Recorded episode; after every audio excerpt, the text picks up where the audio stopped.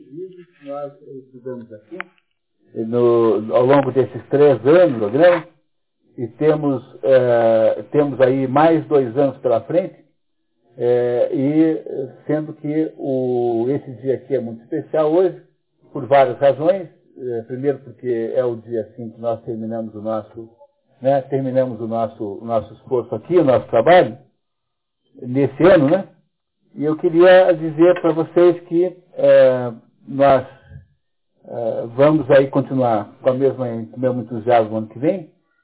já vou falar do, da programação nova do ano que vem, mas hoje é um dia especialista porque está aqui o Rubens Portugal, né, que é assim como se fosse meu segundo pai. Está aqui o Rubens Portugal presente, é, que é uma das pessoas mais notáveis que eu conheço, uma pessoa, um dos brasileiros mais extraordinários que eu já conheci na minha vida, alguém que tem uma... Aquele, no Brasil a coisa mais difícil de achar é alguém que queira fazer as coisas de verdade. Esse aí é um tipo assim. Dizer, o Portugal sempre quis fazer as coisas de verdade. E isso é uma capacidade raríssima num país meio de faz de conta, um país meio de fingimento, de farsa coletiva como o Brasil. É, o Portugal tem uma biografia extraordinária. Queria que vocês não perdessem a chance depois de conversar com ele. Ele aí no intervalo, se ele estiver ainda com disposição, ele vai seguramente conversar com quem quiser. Bem-vindo, Portugal. Muito obrigado pela presença. Né? E a Vera, né? a Vera Portugal, é, que o acompanha, está fazendo um trabalho enorme aí de conduzir todas as, as complexidades da família. Né? A Vera, a fonoaudióloga, talentosíssima. Né? Muito bem. E eu, Rubinho, que é o filho deles, acaba de entrar na MAN. Entrou num vestibular dificílimo. Está de parabéns, então aqui o público vai agradecer ao Rubinho aqui, está aqui fazendo uma homenagem ao Rubinho, todo mundo. Né? Muito bem. Além desse nosso, além do Portugal estar aqui hoje, nós temos hoje também um, um, um monumental sorteio de cinco presentes maravilhosos que foram aqui cedidos, trazidos pela doutora Alice, que está ali, e o, faremos aqui esse sorteio depois do nosso intervalo. Vocês toparem, assim damos chance para todo mundo chegar. São presentes deliciosos, maravilhosos, todos eles muito bons. Vocês gostariam de ter qualquer um dos cinco. E eles estarão aí depois sendo sorteados depois do nosso intervalo. É, falando do ano que vem, apenas para dar as, as manchetes, né? o ano que vem nós não vamos ter nós não vamos ter os nossos encontros neste prédio, mas vamos ter os encontros lá no centro da cidade, naquele prédio da Fiesp que fica na Cândido de Abreu, do outro lado do Shopping Miller, no auditório do oitavo andar, se não me engano. Sétimo, né? Sétimo andar. E vai ser mais ou menos como aqui, né? É, o estacionamento também lá é, é, gratuito e muito fácil, sábado à tarde não tem problema. Durante a semana é bem difícil, durante uh, os sábados não é. Então, será ah, para algumas pessoas melhor, para outras pior. Em todo caso, né, teremos que, para quem que não tem automóvel, talvez melhore a vida, mais fácil. Esse, ah, também além disso, vocês lembram que o ano que vem nós vamos ter 22 encontros e não apenas 20, que como nós começamos o curso atrasados, não, não fizemos desde fevereiro, então o que aconteceu é que nós temos dois, dois é, encontros aí a menos é, quatro a menos que temos que, que temos que é, compensar tanto no ano que está entrando agora quanto no ano que vem.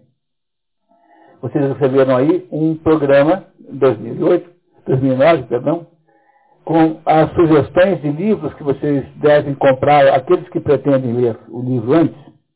Então tem aí os livros todos, é, se vocês acompanharem comigo aqui, né? Vamos ver. Retrato do Artista quando Jovem, nosso primeiro livro. As datas estão no outro documento que vocês receberam na semana passada. Quem não esteve aí da vez passada, apanhar, por favor, a, as datas com a Patrícia. Então, o retrato do artista quando jovem é James Joyce. Né? Temos duas uh, traduções só no, no, Brasil. As duas são boas. Qualquer uma, todos que estão aqui são para ler. Tá?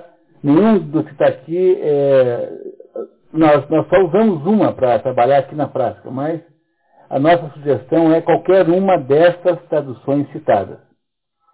O segundo livro é o Mênides, que vem, no caso da tradução do Mário da Gama Curi, que é o que nós vamos usar vem num livro só, na trilogia chamada Orestia, e no caso da editora Iluminuras, vem em três livros separados da trilogia Oresteia. Oresteia e Orestia é a mesma coisa, cada um deu o nome que bem entende. Portanto, é só uma mudança de nomenclatura. Nós vamos usar essa do, da Jorge Zahar, traduzida pelo Mário da que é impecável, uma maravilha. Vamos ter um livro chamado Mal Flanders, que você só encontra Há duas traduções, uma mais antiga, com outro nome, As Confissões de Mal Flanders, e a esse da Mal Flanders, que é um livrinho vermelho desse da Abril, que em qualquer sebo tem por cinco reais. É bem barato. Não tem novo para comprar. Pelo menos até hoje, né? Pode ser que até lá tenha. Eugenie Gandhi, de Honoré de Balzac, tem muitas edições. Nós vamos usar aquela velha tradução da editora Globo, feita em 55 e publicado naquela coleção de 17 volumes da Comédia Humana. Mas aí há uma tradução do Moacir Werneck de Castro e uma mais moderna do Otto Lamy de Correia, mais ou menos todas servem, em última análise. Ulisses, de James Joyce, só existem duas traduções, vamos usar a mais nova, da Bernardina é, é, aí Bernardina da Silveira Pinheiro. Os anos de aprendizado de William Meister é, só tem uma única tradução, por esse Nicolino Simone Neto, que é repetida aí conforme a edição. Qualquer um desses três aí, portanto, dá certo. Memórias do Subsolo, de Fyodor Dostoevsky, é o quinto Dostoevsky do nosso, nosso programa aqui.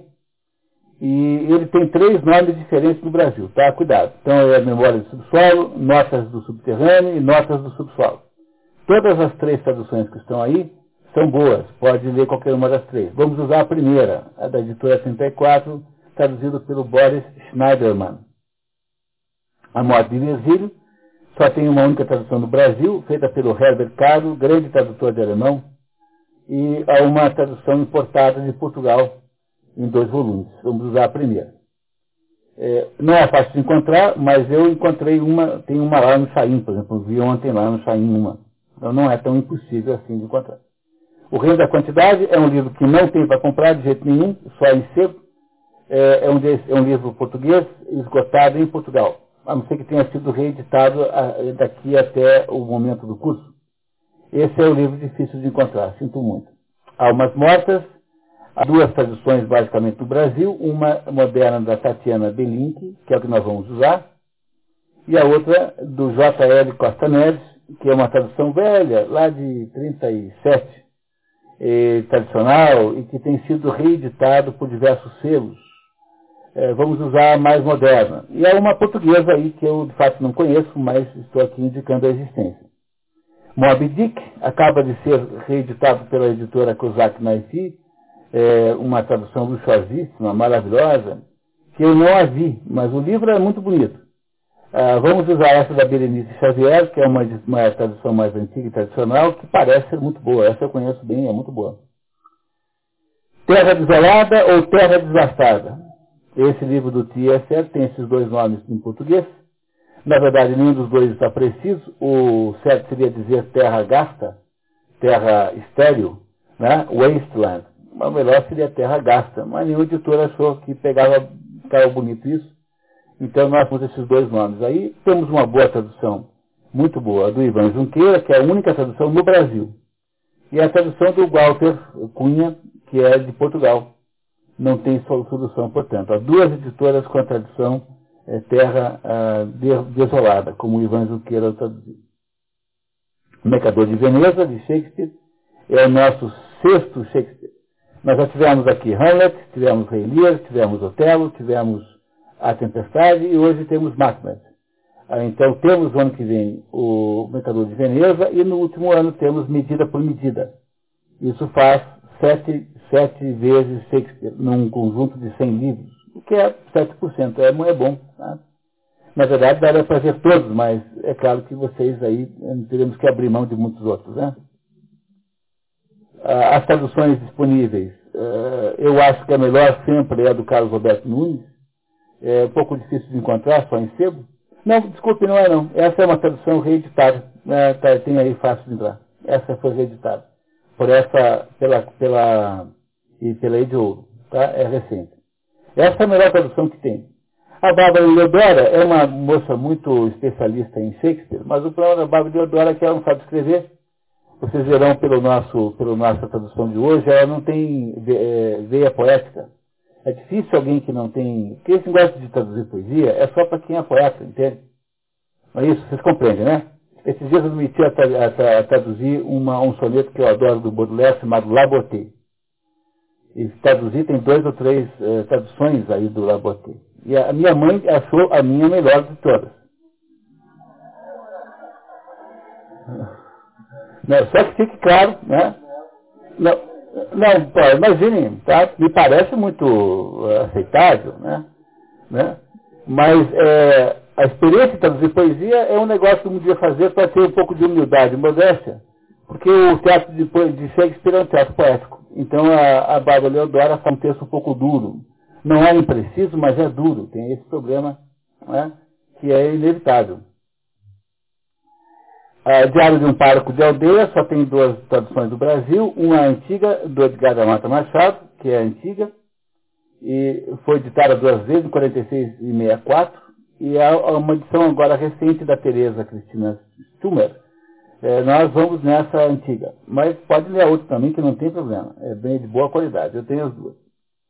A Cartucha de Parma, de Stendhal, tem duas traduções. No Brasil só tem uma, do Vital de Oliveira, um tradutor da antiga, e há um tradutor português aí do livro importado.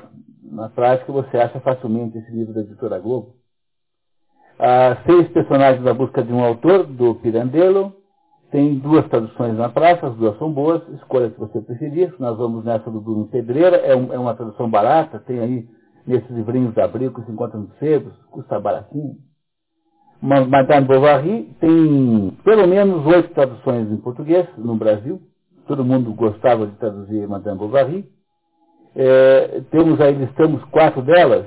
Nós vamos nessa do, do, Sérgio Duarte. Mas a mais conhecida é a do Araújo é, Nabuco, que é uma tradução que você é, encontra aí nos livros. Na LPM tem um probleminha. A LPM andou comprando os direitos de, de, de, desse livro da Nova Cultural e descobriu depois que o tal do Enrico Conversieri não existe, é apenas um nome falso, que alguma, aliás, aquela editora Martin Claret vive botando esse Enrico Conversieri de tradutor, ele não existe, é apenas um nome falso, para eles, eles copiam traduções de outras pessoas e põem esse nome. Então, caso seja a tradução Enrico Corvezeri, nunca compre nenhum livro traduzido pelo Enrico Corvezeri. Nunca jamais. Menon, de Platão, tem três traduções só. A nossa predileta é do Carlos Roberto Nunes, pela Universidade Federal do Pará, que está reeditando toda, toda a obra de Platão traduzida pelo Carlos Roberto Nunes. Não é? A Globo tem essa aqui que é antiga, do Jorge Palecato, que é muito boa também, só encontra sinceros. E a Loyola tem uma tradução moderna da Maura Iglesias, que é, aliás, um dos livros que serão sorteados aqui hoje. É essa, esse Menon, né? Menon, né? Ou Menon, que vai ser sorteado para vocês hoje. O Inimigo do Povo, de Henrique Ibsen, tem uma tradução da, da LPM e tem essa do Vidal de Oliveira, que é a tradicional. Nós vamos usar essa. Memórias Póstumas de Brás Cubas, tem dezenas e dezenas de livros, é só cuidado não comprar livro didático, nem paradidático, que é uma porcaria. Livros feitos para vender barato para o governo, livros mal acabados, é, livros de papel ruim, todos errados. Sobretudo, alguns têm, até mesmo é, fazem síntese de determinados pedaços. Nunca compre livro didático ou paradidático de literatura. No entanto, há muitas edições aí, apreciáveis, muito boas. Só não comprem livro didático ou paradidático. Qualquer outra serve. Né? O Rinoceronte de Eugênio, eh, Eugênio Ionesco, só tem uma tradução, Luiz de Lima, ambas aí editadas duas vezes, ambas esgotadas. E Tristão e Isolda, há um livro anônimo, eh, em que o autor não, não, não se revelou, que é o livro melhorzinho no Brasil sobre o assunto, editado pela Martins Fontes, e há um livro de um francês aí da virada do século XIX para XX, chamado José Pédier, que faz uma reconstrução da história com base nas origens francesas do assunto, porque a história de Tristão e Isolda é uma história muito antiga, muito misturada com folclore, então o que aí é uma dificuldade muito grande saber qual das versões é que a gente lê. vamos tentar ler. Essa anônima é uma versão muito boa, não sabemos quem escreveu, mas mesmo assim é muito bom. E pode ler o outro também, sem problema nenhum. Então vocês têm aí uma série de sugestões para quem quiser ir lendo os livros do ano que vem antes durante as férias. Aí você tem aí longuíssimas férias, incrivelmente tediosas, entendeu? Em vez de ficar na praia ouvindo aquele negócio de, de, de ouvindo um mané tocando música caipira alto, no, com o carro, né, com a porta de trás levantada, você usa as suas férias para fazer alguma coisa que tenha algum sentido civilizatório, né, e não um sentido é, brutal, né, como aquele outro. E vocês, então, podem ter, tem aí tudo isso para ler, né, tem todas essas coisas para ler durante esses meses. Sobre o ano que vem, será que tem mais alguma coisa que eu pudesse contar para vocês? É, acho que não, está mais ou menos tudo contado, né? Que eu podia contar.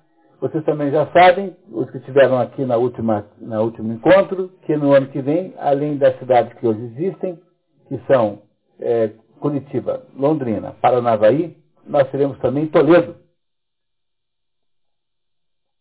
Toledo em que eu e Portugal fizemos uma pequena revolução inventamos umas loucuras lá, né, é, em 1980. Né, o Portugal escreveu até um livro em torno daquela experiência chamado A Força dos Pequenos Prefeitos. E nós tivemos misérias lá, né, Portugal, em Toledo. Então, então, em Toledo agora vamos fazer mais misérias, agora literárias, e vamos é, ter também o um programa em Toledo. Esses programas são patrocinados pelo sistema FIET, pelo SESI, Há também esse programa em São Paulo, sem patrocínio da FIEP, independentemente da FIEP, funciona dos mesmos modos que aqui. Esse programa não exige a leitura antecipada da obra, mas a recomenda fortemente, porque afinal de contas, né, é, quanto mais você lê o, texto, quanto mais você conhece a história, maior é a probabilidade de você pegar as sutilezas, os, os, os dados profundos, e essa é uma peça, uma peça de teatro, nosso quinto Shakespeare, já tinha dito a vocês. Vocês receberem uma pequena biografia de Shakespeare. Vocês já têm outras versões dessa mesma biografia. Por favor, joguem as outras fora e fiquem com essa, porque a última sempre é a melhor, sempre houve alguma melhoria, algum acréscimo. Então sempre desprezem as anteriores em favor da última que vem, quando é a mesma biografia. E, e, eu gostaria de dizer alguma coisinha sobre Shakespeare, sem eh, eh, ler tudo isso, para a gente economizar um tempinho aqui. Shakespeare foi um dos mais enigmáticos é, escritores do mundo. Há, há, há muito tempo houve diversas teses de que Shakespeare não existia, de que Shakespeare, na verdade, era o Christopher Marlowe, ou então o Francis Bacon, aquele filósofo que inventou, o, junto com Galileu, fez metodologia científica. É, coisa muito improvável, né? Porque aquele sujeito não é capaz de escrever um bilhete para lavandeira, para lavandeira, ainda mais escrever uma, uma, uma, uma poesia é, como essa aqui. É. Mas o, a verdade é que o, o Shakespeare foi muito enigmático, um pouco sem cabimento, porque quando você vai olhar para a biografia de Shakespeare, você descobre que nela há elementos suficientes para que você possa, de fato, acreditar que essa pessoa de fato existiu. Ele foi, ele viveu muito pouco tempo, ele nasceu em 64 e morreu em 16. 1564 e morreu em 1616, no mesmo dia do, do Miguel de Cervantes. O que seria em si uma coincidência extraordinária, né? O Shakespeare e Miguel de Cervantes morreram no mesmo dia, depois descobriu-se que os, os, os, ingleses estavam com o calendário errado, porque não, fizer, não haviam feito lá uma, uma atualização do calendário e, isso significa que o Shakespeare morreu três ou quatro dias é, longe do Miguel de Cervantes. Mesmo assim, é fácil você lembrar então que Cervantes e Shakespeare eram contemporâneos, já que morreram praticamente no mesmo dia. Shakespeare. É, mas isso também é um pouco de marketing, porque ninguém sabe quando ele nasceu, as crianças eram registradas alguns dias depois, né? Como havia lá, como havia lá a festa de São Jorge, que, é o, que era o santo da Inglaterra, né? No tempo em que a Inglaterra era católica, o santo é, inglês era São Jorge. Né? E aí então fizeram, como o dia de São Jorge era é, ali pertinho do nascimento de Shakespeare, então acharam que seria uma, uma coisa boa e, e também para coincidir com a data da morte, né, atribuir a data do nascimento à data que se atribui hoje, mas não é certo também que tenha sido aí. Né? É possível que tenha sido aí, mas certo mesmo não há. Então é isso que eu queria que vocês soubessem em princípio, que Shakespeare, embora tenha, uma, tenha sido alvo de muita polêmica uh, aí de polêmica biográfica, na verdade, na verdade, não tem, não tem uh, nada muito estranho na sua vida. Tem uma época que ele desaparece, foi quando foi estudar, né? Porque ninguém faz uma obra dessa sem ter feito um pouco de estudo. E Shakespeare teve uma vida muito bem sucedida como homem de teatro. Ele me enriqueceu com essa vida. Ele, quando se aposentou, ele escreveu A Tempestade, e foi embora. Foi para Stratford upon Avon, onde durou mais cinco anos, durante os quais não escreveu nada. Apenas esperou a morte chegar. Shakespeare foi na sua vida teatral em Londres, ele foi ator, foi diretor, foi produtor, foi cenarista, foi, foi empresário, ele fez todas as coisas que você imagina que hoje estejam divididas por uma série de gente, de pessoas. Porque naquela época não havia essa distribuição de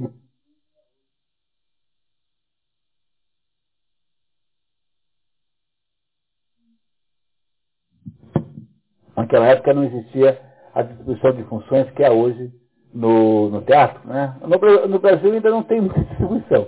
O pessoal aqui reclama que faz tudo. Mas nos Estados Unidos, o jeito que monta o cenário não mexe no, na iluminação. Que mexe na iluminação não mexe com sei onde. E Shakespeare é ator também. E Shakespeare escreveu uma quantidade muito grande de material, entre eles essa aqui, que é considerada para, por alguns é, estudiosos como sendo a peça estruturalmente melhor de Shakespeare, digamos, aquela que tem a maior é, habilidade teatral. É claro que essas coisas sempre são difíceis de julgar, porque são, é, os critérios são sempre flutuantes e pessoais. Mas Shakespeare foi o maior é, de todos os escritores de teatro do mundo. Na história humana, ninguém tem a importância relativa que tem Shakespeare. Você pode gostar mais dos gregos, mas o Shakespeare tem mais influência no mundo moderno do que os gregos. É, eu gosto muito dos gregos, mas é preciso reconhecer que ninguém teve tanta influência, uma enorme quantidade de expressões que nós usamos hoje em dia, algumas, aliás, dessa mesma peça, e estão ligadas a Shakespeare. É, ele, ele eh, tem um trabalho com muitos defeitos, é preciso também lembrar disso. Ele é um, um, ele não tinha tempo de pesquisar a história, então quando ele faz referências anteriores às dele, e ele de vez em quando troca as datas, troca as épocas. Ele tem, durante a peça, determinados momentos em que a, a coisa não tem conclusão, ele ia dar uma conclusão mais para frente, entrou uma personagem, mas ele não conseguiu terminar, é, retomar a personagem para frente, é muitos defeitos. Mas defeitos todos perdoáveis, é, frente à capacidade genial que ele tem, não só de poesia, como de estabelecer um teatro de altíssimo padrão. Um problema adicional ao ler Shakespeare é o fato de que Shakespeare não tem uma única, única versão para suas peças. No tempo de Shakespeare não havia eh, as preocupações editoriais que existem hoje. As peças de teatro não eram feitas para serem escritas, eram feitas para serem ah, lidas, né, digo, para serem atuadas, né, serem declamadas. Então o autor da peça não escrevia uma peça para ser lida, mas para ser encenada. Aí o que acontecia? Quando chegava no final da peça, tinha, os atores tinham lá é, a, o, o, script, né? Ou seja, tinham lá o roteiro, a peça na sua mão. E essas peças acabavam nos impressores. Os impressores eram os editores da época. Eles tinham, não eram editores como hoje em dia, eram fulano que tinha uma impressora. Uma impressora era uma máquina sofisticada naquela época, e o sujeito fazia, então, é, cópias daquilo e vendia.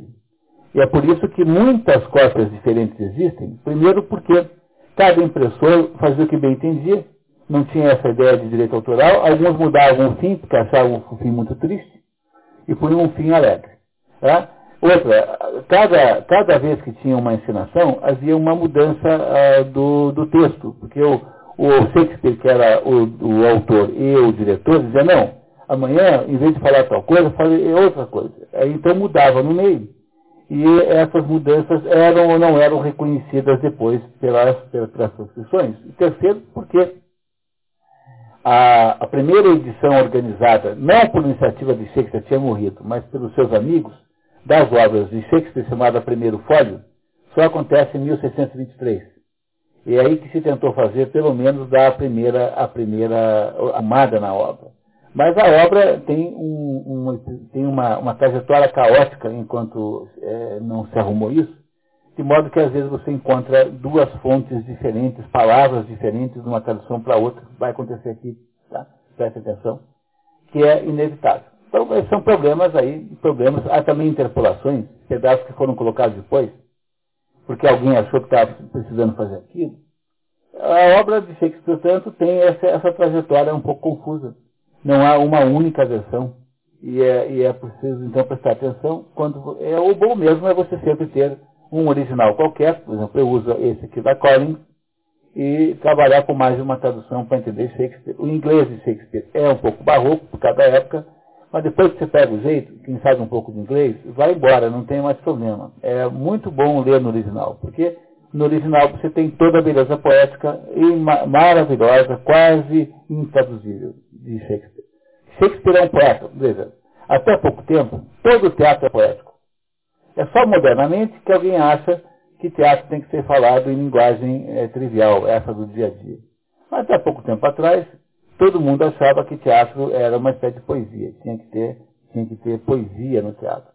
E mesmo modernamente, você pega aí o Ariano Suassuna, no Alta Compadecida é poesia, você pega o, aí o, o Vida e Morte Severina é poesia, não é? Quer dizer, é, até hoje a poesia é mais ou menos um, uma regra dentro do teatro. Macbeth, é isso que está aqui. Eu queria começar lendo com vocês, se vocês me acompanharem, por favor. Macbeth, publicada no Fórum de 1623, Fórum significa folha, que era o modo como você se referia ao tamanho da, ao tamanho da folha. Então, o fólio era a folha no papel A4. O, o, o, né, o papel A4, tamanho, uma, uma edição papel A4 moderno. Quando você eh, tinha, as edições ficavam cada vez menores para ficar mais baratas, não tinha o em quarto, o em quarto é já pegar o papel A4 e dividir em quatro. Dobrar uma folha, dobra uma folha, dá quatro. Aí tem o in, octavo, que é dobrar mais uma vez, assim por diante, 1, 16, etc. Então, o folha representa aí, na linguagem da época, qual era o tamanho da folha, da folha da mancha, quer dizer, quanto é que, quanto é que é, afinal de contas, né, quão luxuosa era aquela edição. O papel era muito caro, né, era, hoje é muito caro ainda, naquela época era muito mais, então, o, infólio, o Fólio de 1623 é uma edição luxuosa de Shakespeare. É isso que significa isso. Muito bem, né? É, e é, provavelmente composta em 1606, embora ninguém saiba de fato, entre o rei Lear e Antônio e Cleópatra, e possivelmente encenada pela primeira vez em 20 de abril de 1610, a peça Macbeth. É talvez a mais conhecida de William Shakespeare, embora seja a menor das tragédias do bardo de Stratford, com cerca da metade do de Hamlet. A menor de todas as tragédias é o Macbeth. É uma tragédia fácil de ler. Você lê em 40 minutos, mais ou menos, né, se você tiver um pouquinho de concentração. A ação passa-se na Escócia, a ação não se passa na Inglaterra. Não sei se você tem ideia da geografia daqui daquelas ilhas. Aquela ilha maior é composta de três países, um país chama-se Inglaterra, mais ao sul, ao, ao, ao, sudoeste tem um país chamado País de Gales, e ao norte tem um país chamado Escócia. São três países diferentes, só que eles estão unidos por uma série de acordos, fazendo aquilo que se chama de United Kingdom. Ah, perdão, Great eh, United Kingdom. É isso que significa esses três países unidos, o, o, o Reino Unido. Quando você junta com a Irlanda, que fica no norte da outra ilha, ao lado esquerdo tem uma outra ilha, essa ilha é composta de um país independente chamado Eire, embaixo, que é a Irlanda independente, e em cima há um país, uma Irlanda não independente chamada Ulster. Essa Irlanda Ulster é aquela daquela encrenca toda lá entre, entre católicos e protestantes, que pertence à Inglaterra e que forma com a ilha principal uma coisa chamada Grã-Bretanha. É isso? Aí quando você soma todos aqueles países que estão, que são subordinados à rainha, você tem então a Commonwealth, que é outro nível de, outro nível, né, de, de jurisdição. Então, a Escócia teve momentos de independência em relação à Inglaterra, momentos de associação, independenciação. Essa gente brigou a vida inteira. A história que nós vamos ler passa-se na Escócia. Não é isso? Vocês repararão que os nomes são um pouco diferentes por causa disso. Os escoceses têm os nomes estranhos, assim, por exemplo, como esse fulano chamado Farquhar. Esse da construção da ferrovia Marmoré Madeira, esse que andou fazendo aqui, essa ferrovia que ia de São Paulo até Santa Maria da Boca do Monte, né, é, Brasil Lumber Corporation, esse sujeito chama-se Farquhar e é um escocês. É um nome estranho. Os escoceses têm nomes diferentes dos ingleses. Bom, passa-se na Escócia e teria sido inspirado em personagem real. Quer dizer, essa história aqui tem uma história, é uma história de base histórica, cujos feitos teriam sido relatados em 1526 pela crônica Gentes Scotorum, a crônica do, dos escoceses, dos escoceses Ectobres, e traduzidos nas crônicas da Inglaterra e Escócia de Holinshed, que incorpora história e mito de certo rei chamado Macdobeth. O rei real verdadeiro chamava-se Macdobeth, diferente de como a, o, o, o Shakespeare o nomeou, que teria reinado entre 1040 e 1057, até sua morte, por Malcolm III na Batalha de Lampanam. Há várias indicações de que Shakespeare teria escrito a peça visando agradar o rei James I da Inglaterra. O rei James I é o rei que sucede a rainha Elizabeth e que, e que é o, o, o rei que é, fará, entre outras coisas, será o rei que mandará editar a Bíblia do rei, a Bíblia do rei James, a Bíblia em inglês, a Bíblia que se usa hoje em inglês é chamada de Bíblia do Rei James, porque ela foi mandada fazer por esse rei e que, e que incorporou né, essa Bíblia, ela, ela é a base do inglês oficial moderno, digamos assim. Ela deu a estruturação para o inglês moderno. Além de ser assim, ela também é, dizem que o Shakespeare participou da tradução, porque há uma quantidade muito fora do normal das palavras shake e spear na tradução desta Bíblia inglesa. Né? Então há uma especulação sobre se o Shakespeare não teria sido da equipe de tradução. É apenas especulação, porque parece que Shakespeare não sabia muito latim. Essa que é a verdade, a Bíblia, a origem disso é vulgata, em latim, é, embora ele tivesse tido uma boa educação, garantidamente, mas não, parece que o latim não é um dos fortes do Shakespeare. Muito bem. Há várias indicações de que Shakespeare teria escrito a peça visando agradar o rei James I da Inglaterra, que também chama-se James IV da Escócia, é o mesmo homem, com dois títulos diferentes, que se declarava publicamente descendente de Banco, um personagem, uma personagem da peça. Não está errado, é uma personagem, por favor, botem lá, consertem lá. Ah, esse rei James I interessava-se muito por demonologia, escreveu um livro chamado Demonologia. Essa é uma outra indicação de que a, a peça Macbeth foi escrita para ele, porque é, é a única peça em que Shakespeare lida diretamente com bruxaria no sentido negro da palavra, na tempestade, a bruxaria no sentido branco da palavra, mas negro só aqui. Então, parece né, que aí mais uma, mais uma indicação de que o, o, o alvo político de Shakespeare ao escrever Macbeth fosse esse rei James, né, esse rei James I. Além da data da composição, o indício da homenagem ao rei é o fato de, diferentemente da história original, em que Banco é cúmplice na morte de Duncan, na peça Macbeth, Banco representa o duplo positivo do rei assassino. Você não entende isso agora porque você não sabe quem são essas pessoas, né? Daqui a pouquinho vocês vão entender. Drama de índole noturna, o drama é todo escuro, todo, todo escuro. Segundo o outro Maria Carpô, é a mais barroca das peças de Shakespeare e, segundo o consenso unânime, a maior das suas obras. Sempre é difícil afirmar isso, mas que é uma obra monumental, é, não tenha dúvida. Há uma curiosa superstição envolvendo a peça. Muitos atores e diretores nunca mencionam o nome da peça, referindo-se a ela apenas como a peça escocesa ou a peça do bardo, temerosos de sofrer acidentes ou insucesso de público, já que Shakespeare, segundo a lenda, né, teria transcrito verdadeiros feitiços. E quando aparecem as bruxas, as cantarolas que elas fazem seriam feitiços de verdade. Então, há no, na Inglaterra quem, de modo nenhum, diga essa palavra de modo nenhum. Pronunciar essa palavra num teatro é equivalente à morte. Não se diz de, de modo nenhum. Não se pode falar Macbeth. Aconteceu alguma coisa aí? Não. Há uma razão boa para ter sido a origem dessa história, é o seguinte. Como Macbeth sempre tinha muito público, toda a companhia meio, meio que ia mal para conseguir manter os seus subsídios eh, governamentais no final do ano, tinha que dar um jeito de arrumar muito público. Então, no final do ano, todas elas assinavam Macbeth, na esperança que enchesse de gente o teatro. E então, como muitas não conseguiam, na prática iam à falência, né? perdiam o subsídio, tendo ensinado Macbeth. Por isso que se tem a impressão que o Macbeth pode ter dado é, azar, quando na verdade é, é um pouco né, é um pouco exagero dizer isso. É, é uma peça extraordinária, lindíssima, maravilhosa, vocês vão gostar muito. Temos aí as três bruxas que vocês veem aí em destaque, né, ao nosso, no nosso, nossa ilustração, são as três bruxas.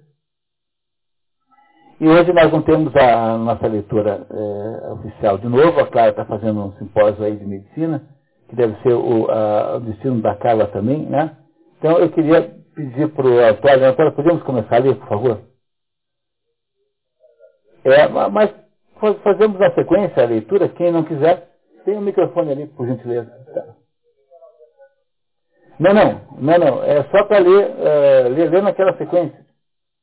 Então, pessoal, só para a gente começar a entender isso aí, tá? Então é assim, a peça trata-se, a peça acontece na Escócia, na Escócia havia lá um, a peça, a época da peça é histórico, viu? Viu, pessoal? É histórico. Isso não é ficção. É, as personagens citadas aí, exceto uma ou outra, de fato existiram. Não existiram do modo como Shakespeare está aqui descrevendo, mas existiram. E eram personagens históricas. Tá? O rei Duncan existiu, o, Macbeth existiu, existiu uma porção de gente aí.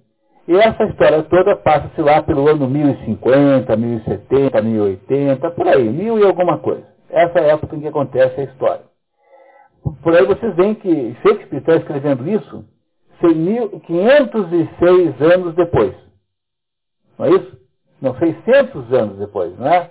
Ele escreveu em 1706, quer dizer, imagine que ele esteja escrevendo uma peça cuja ação acontece aí mais ou menos 500 é, 550 anos, mais ou menos, depois desses acontecimentos. É uma distância enorme, né? Então é preciso lembrar que não podemos pedir a ele, não porque ele nunca fornece isso, nenhuma precisão de referências históricas. Shakespeare nunca faz isso bem. É, aquela faculdade em que o Hamlet estudava, antes de ir lá para o enterro do seu pai, não havia sido ainda fundada na época em que Shakespeare atribuiu a história. Então, ele fazia isso meio rápido, assim, não estava preocupado com isso. Aliás, a, a, temática de Shakespeare nunca é muito original. Ele, ele pega notícias de jornal, pega notícias de histórias que já foram contadas e as transforma em verdadeiras catedrais góticas. Ele não tem a preocupação da originalidade. Sempre tem alguma coisa onde ele se inspira para fazer essas histórias aqui. Então, trata-se de uma história que acontece 550 anos antes do momento em que ela é contada, portanto, há mais ou menos mil anos da nossa época. Né? Estamos mil anos à frente das histórias que estão, vão ser contadas aqui. Nessa época, a Escócia era dirigida por um rei chamado Duncan, que era de acordo com Shakespeare, e agora sempre de acordo com Shakespeare. Não vamos falar mais dos dados históricos. Um rei muito, muito bom, que tinha dois filhos, e esse rei era, naquela época era diferente de hoje, a Escócia era uma espécie de conglomerado de, de, de Thames. Uh, é o nome que se dá na Escócia, é um título que se dá para alguém que passa a ser uma espécie de conde, uma espécie de duque, alguém que tem lá um pedaço de terra, o sujeito é uma pessoa, um homem livre, que faz um trabalho militar bom, por exemplo, é um oficial que se dá muito bem na guerra, o rei dá a ele um pedaço de terra ele então fica sendo dono de um pedacinho de terra lá.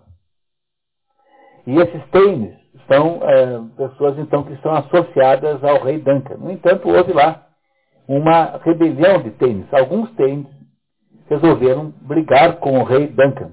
E essa briga gerou uma guerra civil, que é mais ou menos a primeira história que é contada aí pelo, pelo, pelo Shakespeare. No entanto, antes de entrar a história da guerra civil, para provar que essa é uma peça noturna e de alguma maneira sinistra, é? começa com raios e trovões e trovoadas, enfim, começa com uma sessão de magia em que três bruxas, três bruxas estão produzindo um feitiço para forçar, de alguma maneira, um encontro com o, o Tem Macbeth. Macbeth não é rei ainda, é apenas um. Né? E ele, então, elas então fazem um feitiço para criar um encontro com ele. E assim começa. Disso, você quer, você quer ler comentar? Então começa disso. Publica, publicada no Folho de 1600. Então podemos ver o ato 1 lá direto, eu já li. Esperar. Ah, tá. O ato 1. Ato 1. Trovões e chuva. Três bruxas planejam um encontro com Macbeth na charneca sem que ele saiba. É, todo mundo sabe o que é charneca. Charneca é um tipo de estrutura geográfica que não tem aqui no Brasil, um equivalente, que tem a Dinamarca é uma charneca só, por exemplo. É um lugar muito isolado, é plano, completamente plano, e, e, tem uma vegetação rasteira, é muito, muito frio, né, meio, meio gelado é um lugar, um lugar um pouco sombrio, assim. Né? Cena de guerra. A guerra é uma revolta de lordes escoceses contra a autoridade do rei Duncan. Os revoltosos haviam convocado tropas norueguesas e irlandesas em seu auxílio. É acordos regionais, né? Tá?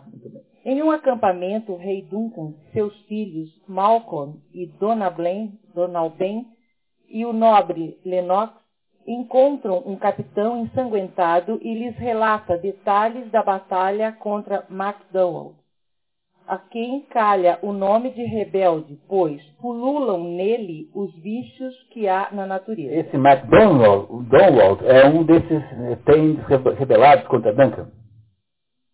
Tem, é um título é, que não tem tradução em português, é, escocesa, é uma expressão escocesa. A Escócia tem uma língua diferente do, dos ingleses, como também a, os irlandeses também têm. Não é? Claro que todos os escoceses falam inglês, mas eles têm lá uma língua específica. E tem em, em escocês significa, é um título que se dá a um homem livre, que por, por causa dos seus bons serviços militares, o sujeito foi lá e fez um ato heróico, salvou o rei de uma, uma morte certa. O que, que o rei faz? dá a ele uma área, uma propriedade, e vira uma espécie de conde, de duque ali, né? manda ali, e passa a ser um, não é bem um nobre ainda, mas é um pré-nobre, porque já é um sujeito que tem uma área que ele preside. Isso é um tem. Tá? É, hoje em dia faz-se com católicos a mesma coisa. É isso. Mas e com muito menos mérito, né? E foi muito menos mérito. Conta o militar que, apesar de o rebelde ter trazido tropas da Irlanda, Macbeth, ignorando a fortuna, brande, eh, ignorando a fortuna, brande a espada e, fumegando de justiça e sangue, como mascote de valor, trinchou o seu caminho até achar o piltre que, sem saudar e sem dizer adeus, descose, descoseu desde o umbigo até a goela e fincou-lhe a cabeça nas ameias. É, não é muito delicado o, o, o, clima aqui de início dessa história, né? Então começa com um relato em que o, o, general Macbeth, ele é um general aqui, a serviço de Duncan, né? ele mata, o, mata os inimigos. Então, a primeira informação que nós temos é que Macbeth é um sujeito assim que tem um mérito militar muito grande, foi, né, tem uma, teve um grande sucesso militar. Macbeth é um general bem sucedido. A primeira impressão que nós temos dele, portanto, é boa, né? Porque ele é um fulano que está dando conta ali, né, da, da guerra, né? Um novo ataque não teria intimidado os capitães Macbeth e Banco, que pareciam dois pesados canhões do tipo duplo. É, capitães quer dizer dois generais, né? O nome capitão aí é um nome genérico. Dois é, comandantes das tropas. Esses dois aí são duas das pessoas mais importantes na história. Banco é um nome tipicamente escocês, é um nome escocês antigo. Continuamos. Aparece o Tene. Tene é o nome que recebe o homem livre que recebe terras em troca de serviço militar relevante. É, aparece De Rossi, que comunica ter também obtido vitória em Fife. Ape... Faz, né? Faz. Faz. Apesar da ajuda norueguesa ao traidor Caldor. O rei Duncan se rejubila, manda executar Caldor, feito prisioneiro, dizendo o que ele perde. Macbeth já ganhou. Então, então o traidor é morto e o título de Caldor, ou seja, o que, que ele vai perder ao ser morto? O título de tem de Caldor. E esse título então passa para Macbeth, que Macbeth agora então recebeu como, como, né, como paga pela sua atuação na guerra, mais um título, mais um domínio sobre uma outra região chamada Caldor. Então agora Macbeth tem duas regiões que ele domina. A que ele já tinha e as próximas agora que é Caldor, que sai do outro que morreu e vem para ele. Na charneca, após um trovão, as três bruxas praticam feitiçarias com o objetivo de atrair Macbeth e seu, a, a seu encontro. Os generais Macbeth, Banco, a caminho de Forres, aproximam-se delas. Primeira bruxa. De um piloto polegar que naufragou ao voltar, o tambor está a rufar. É Macbeth que vai chegar. Todas. Não preciso, não preciso ler a pessoa que fala, tá? As três irmãs, de mãos dadas, por terra e mar viajadas, assim vão girar girando. Três para você, três para mim. O encanto está começando. Dia tão lindo e feio, eu nunca vi. Por quê? O que diz Macbeth, né? Porque é lindo por causa da vitória e feio por causa do clima tempestuoso né, daquele clima ruim. Por isso é que ele diz que nunca viu dia tão lindo e feio. Banco, falta muito para Forres? Quem são essas três secas e tão loucas no vestir que não parecem habitar a terra, mas estão aqui, estão vivas? São capazes de responder? Parece compreender pelo gesto que fazem com os dedinhos nos lábios secos, parecem mulheres, mas as barbas proíbem que eu, que eu afirme que o são. Devem ser bonitas essas três aí. Né? É, elas usam barba, né? provavelmente não devem ser grande coisa, essas três bruxas aí. Né? Não é isso? Tá? Então você tem então um encontro aí dos dois generais que estão voltando, indo para Farres, que é onde está o rei Duncan, né? estão voltando da guerra e indo encontrar lá em Farres o rei não é isso? E, e elas então é, encontram, né, encontram o, tá? encontram o, o, o, as três bruxas no caminho, né? essas três, essas três pessoas estranhas. Depois nós podemos até debater se essas três bruxas são de fato que parecem, talvez elas sejam, possam ser interpretadas de outro jeito. E aí vão, vão receber os dois revelações incríveis, extraordinárias. Então vamos lá. As bruxas referem-se a Macbeth como Taine de, Glamis, depois como Caldor, e depois como aquele que um dia há de ser rei. Então, as bruxas chamam Macbeth Taine de Glamis. Isso ele sabe o que é, porque ele é Taine de Glamis, que é o lugar onde ele reina. Depois dizem Taine de Caldor. Ele não entende nada, porque ele não é Taine de Caldor. Ele, ele ainda ele não sabe que o Caldor é, morreu, que o Caldor, não é, ele não sabe nada disso e depois como aquele que um dia há de ser rei. Ele recebe uma profecia e três, recebe três títulos em sequência, sendo que o último é uma profecia espetacular, que ele vai ser rei. É isso? Olha lá. Vós sereis rei. Está escrito lá no nosso banner, né? ali em destaque. Banco general como Macbeth diz que as mulheres saúdam seu nobre parceiro no presente com honrarias e no porvir com esperanças reais que os estonteiam. A banco, a, as bruxas profetizam que será menor, porém maior do que Macbeth, menos feliz, no entanto, mais feliz, e que não será rei, mas será pai de rei. Macbeth, que não entende completamente, quer explicações. Repararam que coisa importante isso aqui? Então, o banco será menor, mas maior será menos feliz, mas mais feliz. Não será rei, mas será pai de reis. São as profecias das bruxas para o banco. E, e o, o, Macbeth né, é, é, é, é, profetizado como que irá ser rei, mas banco não. Não é isso? Então vamos ver. Macbeth. Um momento. Foi pouco, falem mais. Sei que a morte de Sinel me fez Glemes, mas como Caldor? Caldor está vivo e é nobre e próspero. quanto a ser rei, fica além do horizonte do admissível, assim como ser cauda. Digam de onde vêm novas tão estranhas ou por que nos param neste charco desgraçado com saudações proféticas. Me digam. As bruxas desaparecem. Então, ele não entende nada, porque o caldo está vivo, como é que ele pode ser tem de caldo? E como é que ele vai ser rei? Ele não entende nada, ele não está a par dos acontecimentos recentes, né? Não é isso? Tá? Muito bem. Então, Anatório, por favor. Enquanto Macbeth e Banco meditam sobre os estranhos acontecimentos, chegam os nobres Rosse e Angus, comunicando a Macbeth que o rei Duncan, informado do sucesso na batalha, na batalha, agora luta para saber o que é seu e o que é dele. E que Macbeth agora é o novo Tene de Cador. Pronto. O primeiro pedaço da profecia já deu certo. Não é para acreditar no terceiro?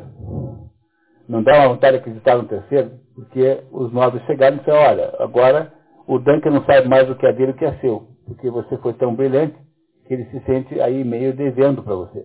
Então, agora você é o Tene de Caldo. Então, o Macbeth, que ouve isso da, da boca do Rosse, não está tentado acreditar na continuação da profecia? Está, né? Muito bem. Macbeth recorda a profecia feita havia pouco. Glamis de Tene de Cador, Tene de Cador, melhor está por vir, a Angus e Rosse. Muito obrigado.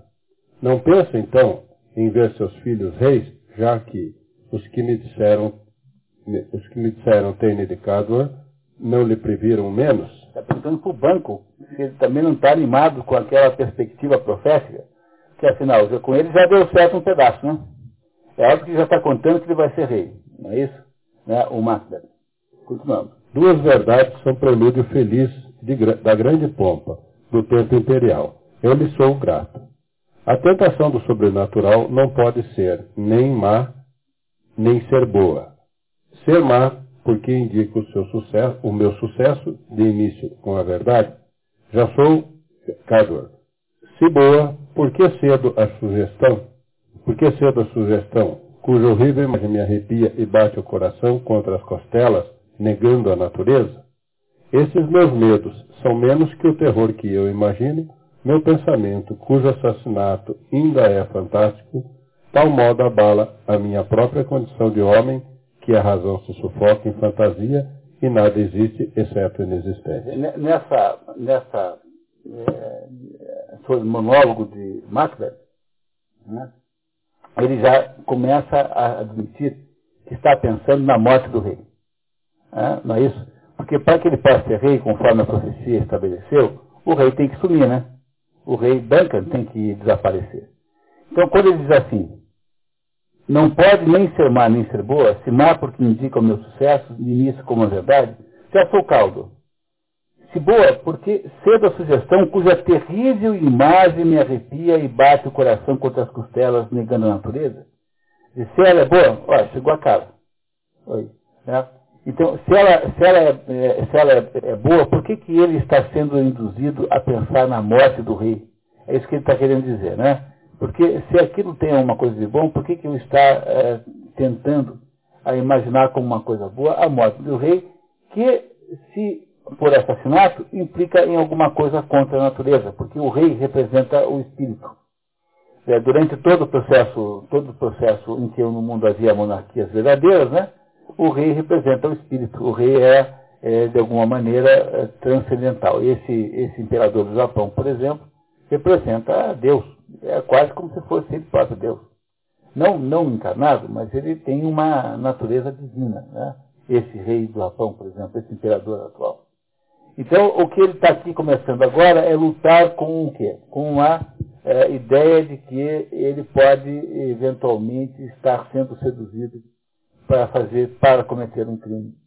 A verdade, se você for pensar bem, Há outras indicações anteriores que, que implicam nisso, mas depois a gente debate isso no final, para não deixar agora o nosso trabalho muito cortado.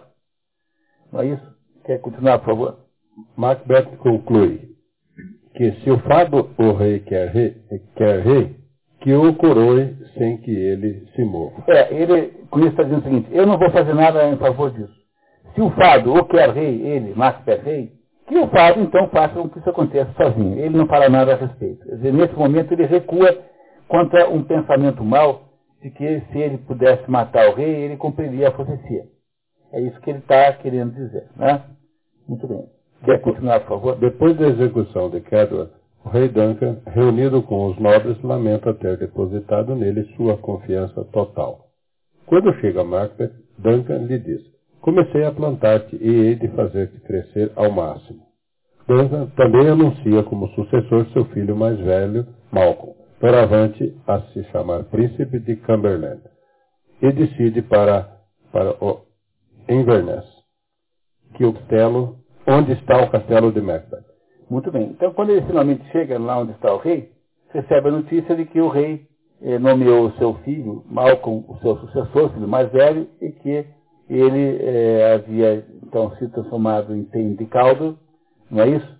E o rei então resolve visitá-lo no seu castelo de Inverness, onde ele mora. A cidade de Inverness, na, na Escócia, existe até hoje. E ele resolve lá visitar o Macbeth em Inverness.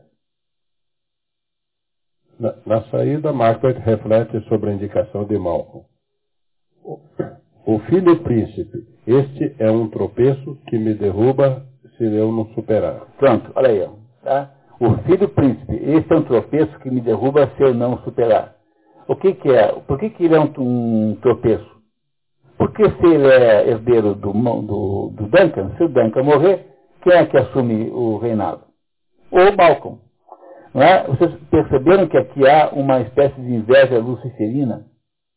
A mesma inveja luciferina da, da história bíblica. Né? Lúcifer é um sujeito invejoso, porque Deus disse para os anjos que, eh, criando o homem, ele iria dar ao homem uma capacidade de saber quase tanto quanto os anjos sabiam.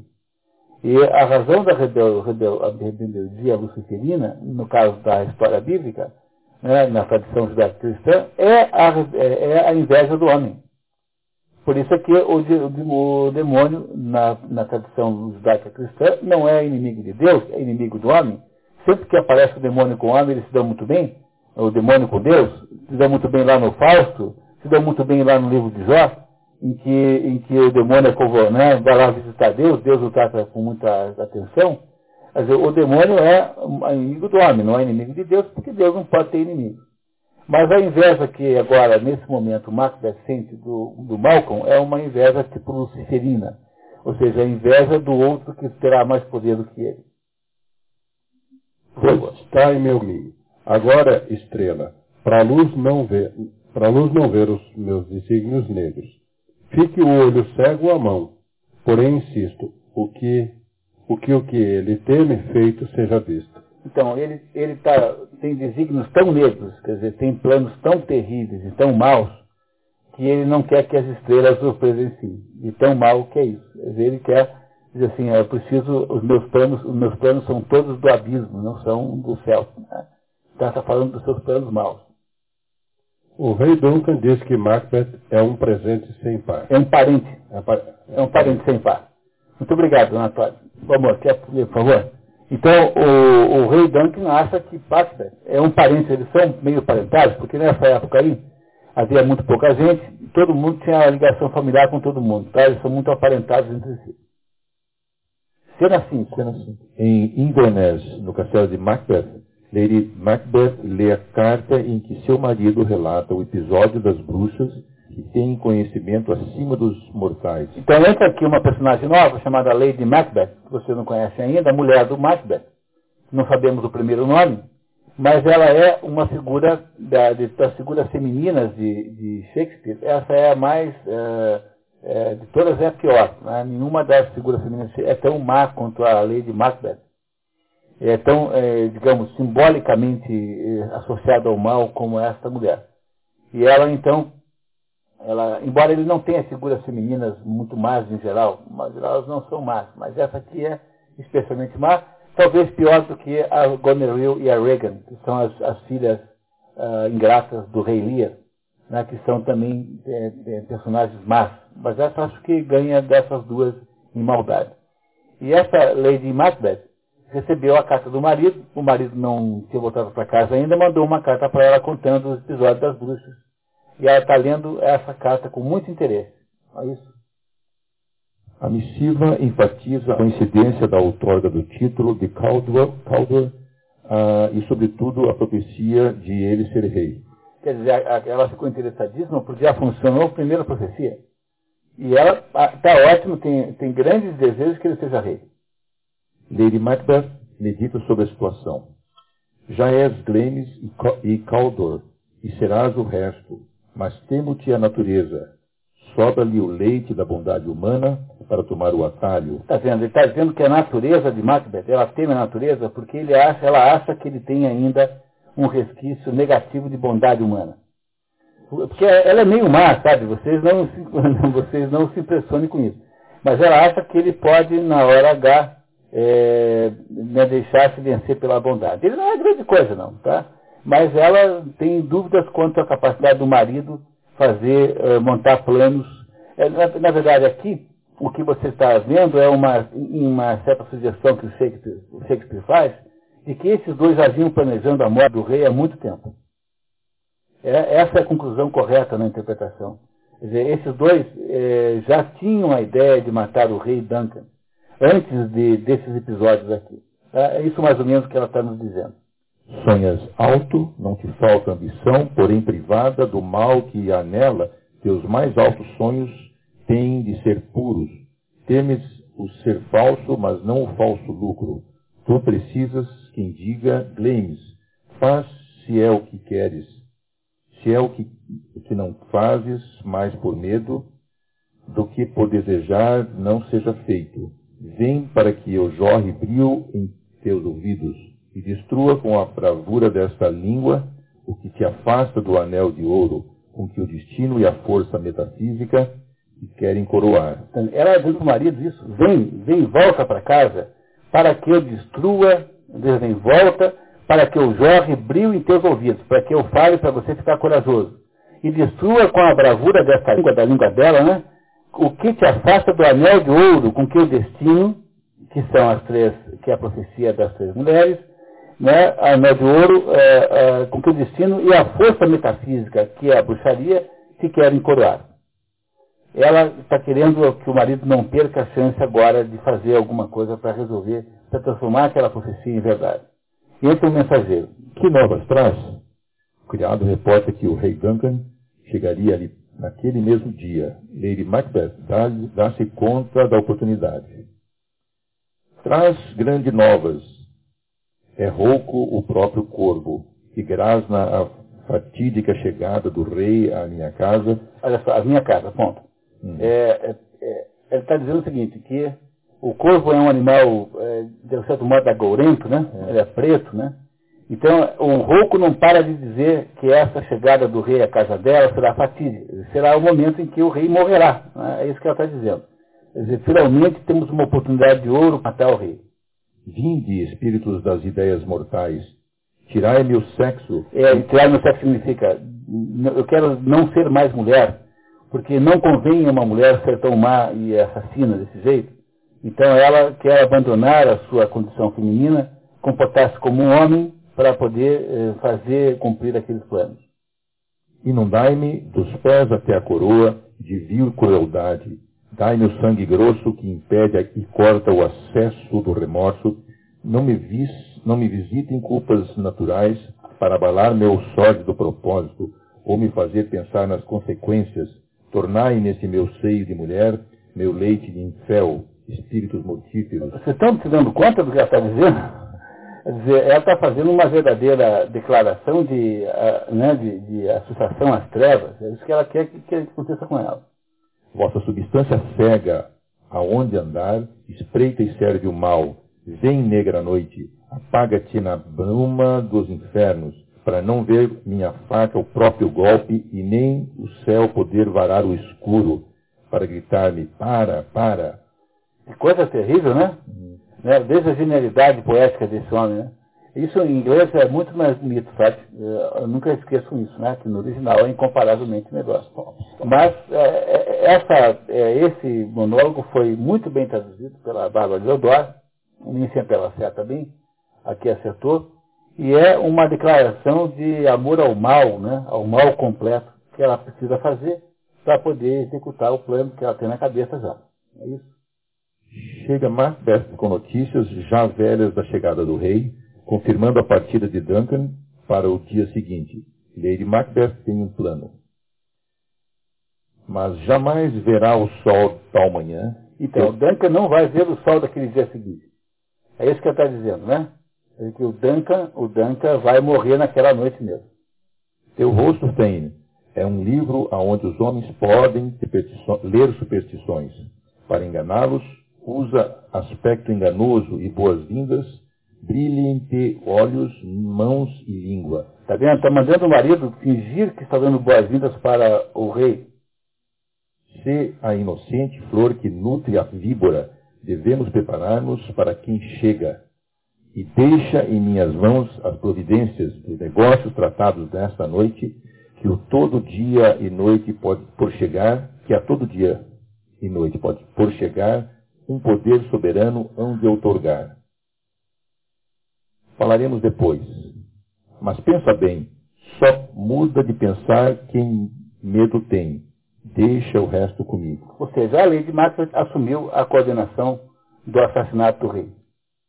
Ela que está cuidando disso, o marido apenas obedece o que ela manda fazer, não é isso? Deixa comigo a parte prática, porque eu sou capaz. Ela despediu-se do seu sexo e agora tem capacidade né, de vontade e de, e de e crueldade para fazer isso tudo acontecer. Ele ainda tem lá suas dúvidas. Né? Estamos notando que ele tem sua, mas ele está completamente dominado pela sua mulher, que parece ser muito mais forte do que ele. Né? A lei de Macbeth parece ser muito mais forte do que, do que o, o agora tem de causa Macbeth.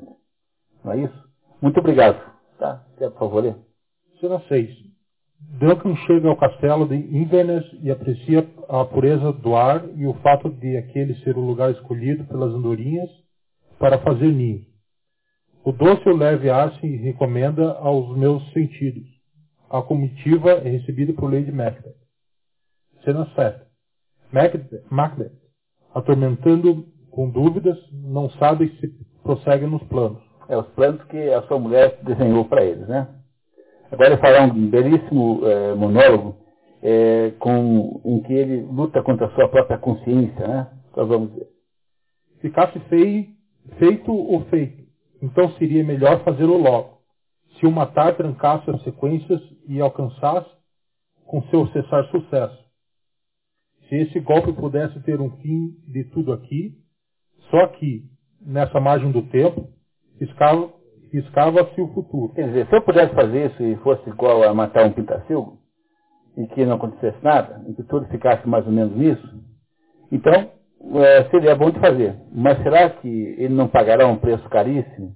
Porque tá, será, se há uma regra do céu depois para um, um, julgamento do céu para dar contas, é isso que ele está aqui duvidando. Né? Então, se fosse uma coisa que se resolvesse aqui na Terra, seria fácil de fazer. Mas ele não, não tem certeza, por isso é que ele está em dúvida. Mas tais, tais casos são julgados aqui e nos ensinam que os truques sanguinários que criamos punem seus inventores, e a justiça conduz o cálice que envenenamos aos nossos lados.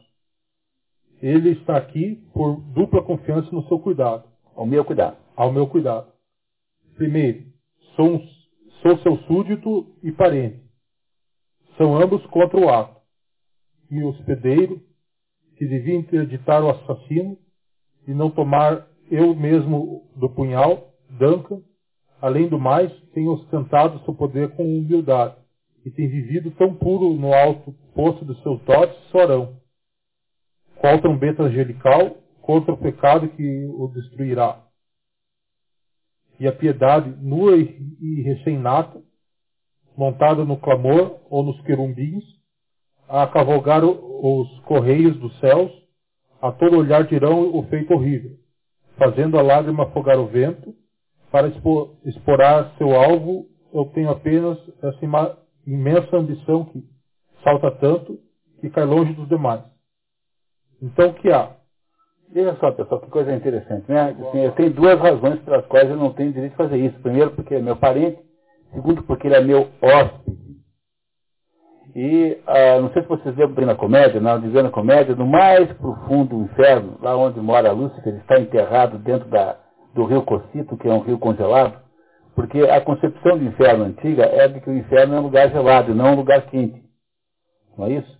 O lugar quente é uma concepção moderna. No, no mundo antigo, havia-se no inferno um lugar gelado, porque é justamente por, por é, razão de haver gelo, que nada mais pode ser feito. O gelo gera uma imobilidade existencial. Então, o Lúcifer está prisioneiro do rio Cocito, está preso dentro do rio, ele é um monstruoso é, ser é, horroroso com, com, com, três cabeças, e em cada uma dessas três cabeças ele, ele, ele rói um traidor. Os três traidores básicos são o traidor dos seus benfeitores, Judas, o traidor dos seus hóspedes, que é Antenor, não, perdão, Antenor é o traidor dos, seus, da sua pátria, Antenor era um, era um troiano que traiu Troia, e, por último, é, o terceiro traidor, cujo nome não lembro, é o traidor do seu, dos seus hóspedes, o sujeito que traiu Pompeu no Egito.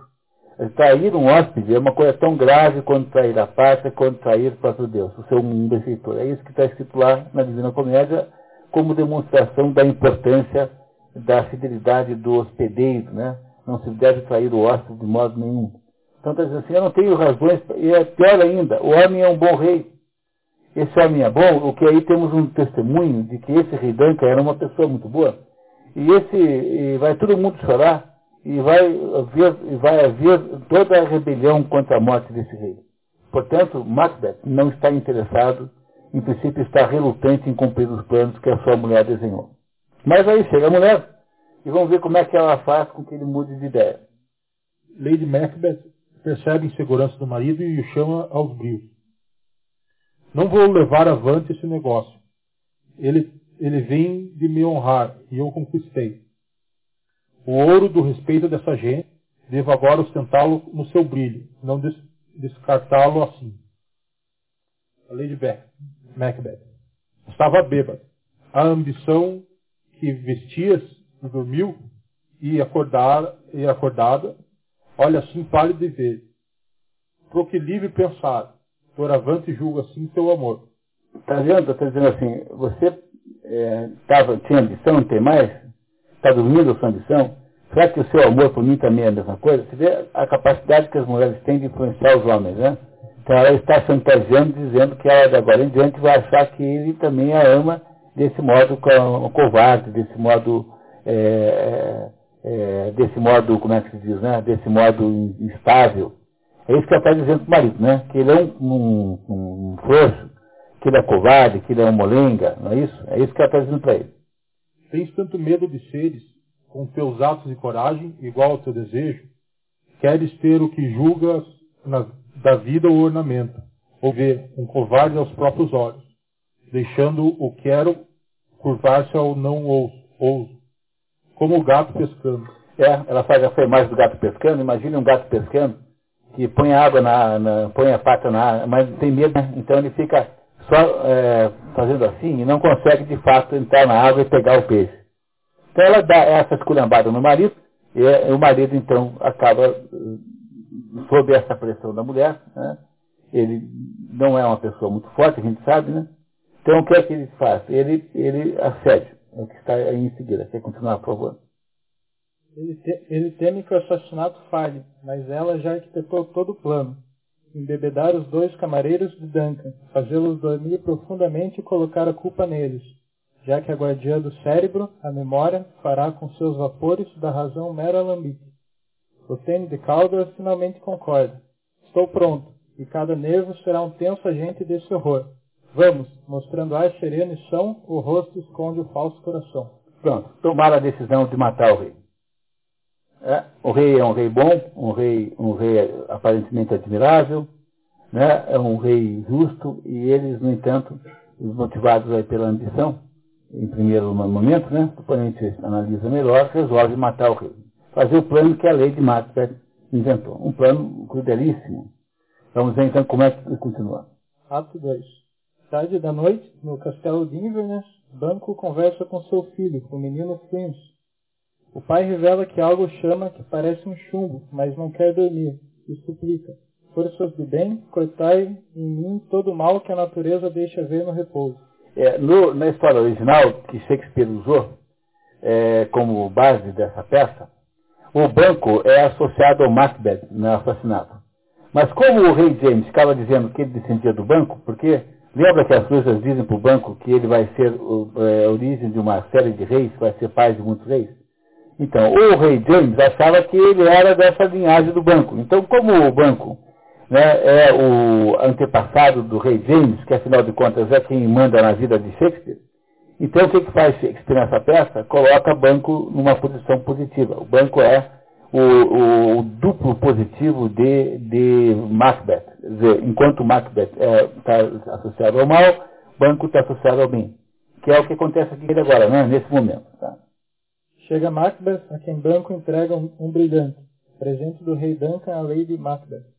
O Tende Calder diz a Banco que ele obterá muitas honras ao estar ao seu lado. Banco responde, desde que não perca por querer aumentá-la, e sim mantenha meu peito livre e minha lealdade, Estou aberto a conselhos. É desde que não perca minha honra por querer aumentá-la. Olha que beleza. Desde que não perca a minha honra por querer aumentá-la. Então, há determinados momentos em que aumentar a honra significa perdê-la. É isso que não se pode fazer, que é o limite moral para as ações humanas. É isso que o banco representa aqui. Representa aquele sujeito que está olhando para o assunto de modo uh, correto. Não é isso? Esse banco tem um filho chamado Flint, menino assim, de 12 anos. Depois que Banco e Flint saem, Macbeth sofre uma alucinação. Tem um, desse, um desses filmes aí, Macbeth, eu acho que todos têm, né? Mas não lembro qual a versão, que tem uma cena monumental em que aparece aquele punhal no ar. Porque ela, a alucinação que Macbeth sofrerá é de ver um punhal no ar, solto. E num desses filmes é feito isso com. Eu tenho a impressão que é esse que será sorteado aqui. Nós vamos ter hoje aqui o sorteio do Macbeth, é, encenado pelo Orson Welles, entre, entre os cinco presentes que a, a doutora Alice trouxe aqui para vocês, está o, o Macbeth de, de Orson Welles, talvez seja esse, não tenho certeza agora. Tem o Trono Manchado de Sangue também, do Kurosawa. É, que é o filme japonês, que é a história, a versão japonesa, o Trono Manchado de Sangue. Mas há muitas e muitas versões com o nome Macbeth. Tá? Muitas é, mais do que Hamlet. Mais Macbeth do que Hamlet. Será um punhal que vejo à minha frente com o cabo para mim? Vem que eu te agarro. Não te alcanço, mas fico sempre a ver. Então não és visão fatal, sensível ao tato como aos olhos? Não és mais que uma adaga da mente? Peça falsa nascida da opressão sobre o meu cérebro? Vejo-te ainda, forma tão palpável quanto esta que ora empunho. Tu guias no sentido que eu já ia, e a igual a ti eu usaria. Então, ele vê o punhal e que arma que ele pretende usar para matar o rei. Tu, ó terra firme, não ouças por onde eu ando, só por medo que as tuas pedras contem por onde eu vou, e priva este momento do terror que lhe é marcado. Eu falo, ele respira, o verbo dos aos atos todo calor tira. Toca o sino. Voo está feito, o sino me convida. Duncan, não ouça, pois este dobrar pro, pro céu ou pro inferno vai chamar. É, aqui um pedacinho que eu resumo para o ele combinou com a mulher que quando a mulher, quando tudo estivesse pronto, ou seja, os dois camareiros estivessem embriagados, ela tocaria o sino para que ele fosse lá matar o rei.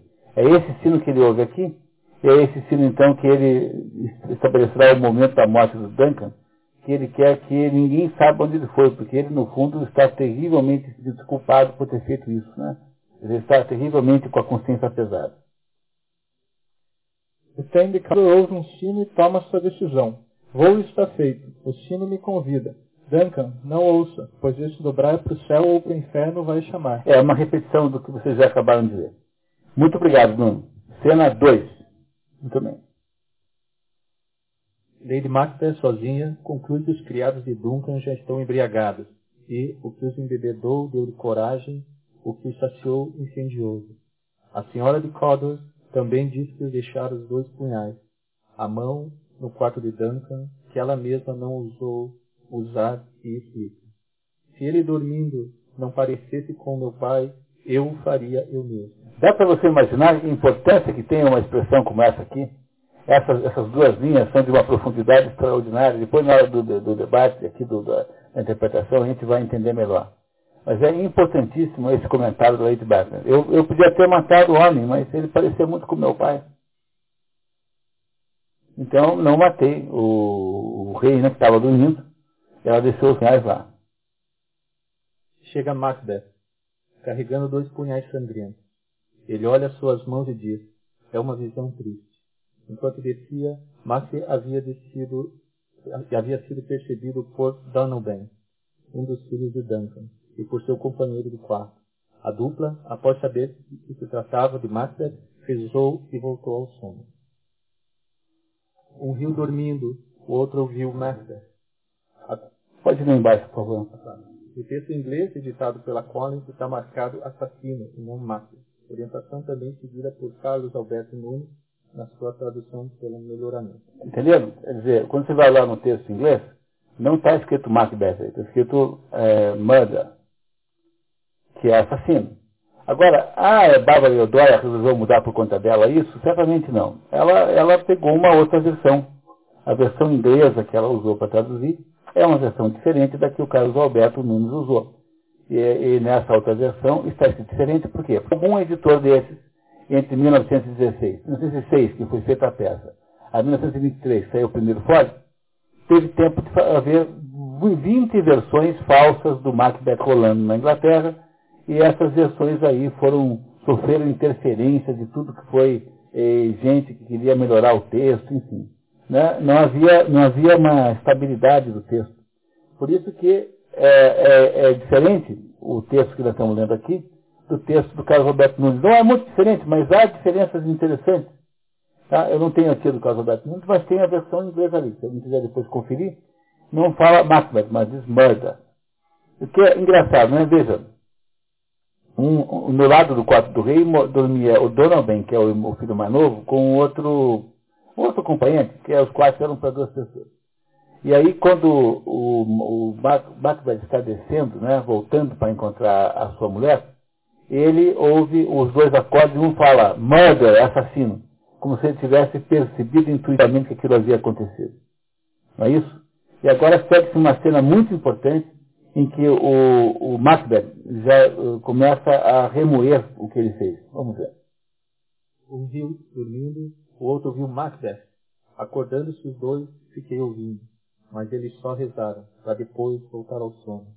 Disse um, louvado seja, o outro, Amém. Como se vendo essas mãos de carrasco, não pude, ao seu pavor, dizer amém.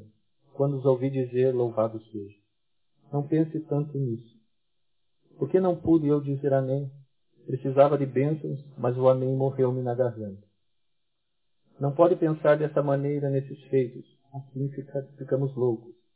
Me parece que ouvir uma voz gritar. Não dorme mais. Macbeth matou o sono, o mesmo sono que tece embaraçado por seus cuidados. Morte diária, banho da labuta, bálsamo bom de mentes machucadas. Para a natureza uma segunda via, alimento maior da vida. Não sobe mais. Não dorme mais. Não dorme mais, gritou para toda a casa. Não ma matou o sono de Glane e então Codor. Não dorme mais. Macbeth não dorme mais. Então, ele não terá mais paz de espírito de agora em diante, porque a sua consciência não o deixará mais dormir pela culpa de ter matado o rei Duncan. É isso que esse trecho aqui significa em outras palavras, né? resumindo bem essa, essa ópera. Muito bem. Feito, feita a morte, feito o assassinato do rei Duncan, agora começa a ação verdadeiramente. É na, no, nesse caso aqui, diferentemente de Hamlet, em que o rei morre na última linha quase, né? Aqui nessa história, o rei morre bem no começo. Então, é mais ou menos o inverso do caminho que existe em Hamlet. Vamos ver o que acontece como decorrência disso agora. Tá? Quer continuar, por favor? Lady Macbeth, que quer o marido que o marido lave as provas daquelas mãos sangrentas e o censura por ter trazido os punhais. Precisam ficar lá. Volta e besunta com sangue os dois que dormem. Macbeth não quer voltar ao quarto, nunca mais. Eu temo quando penso no que fiz. Não posso mais olhar. Lady Macbeth chama o marido do covarde, toma os punhais e sai para executar a tarefa. Ela vai botar os punhais de volta no quarto do rei e vai, com o sangue do rei, vai é, sujar os dois é, que estão bêbados lá dormindo, para que eles sejam incriminados no dia seguinte como sendo os, os verdadeiros é, assassinos do rei. Sozinho, Macbeth medita. Por que todo o ruído me apavora? Que mãos são essas que arrancam-me os olhos? Será que o vasto oceano de Netuno pode lavar o sangue dessas mãos? Não. Antes essas mãos conseguiriam avermelhar a imensidão do mar, tomando rubro o verde. Tornando rubro o verde. Esse tipo de letra aqui, de fonte, faz às vezes uma, dá uma dificuldade de ler o M e o R, então quando estão juntos.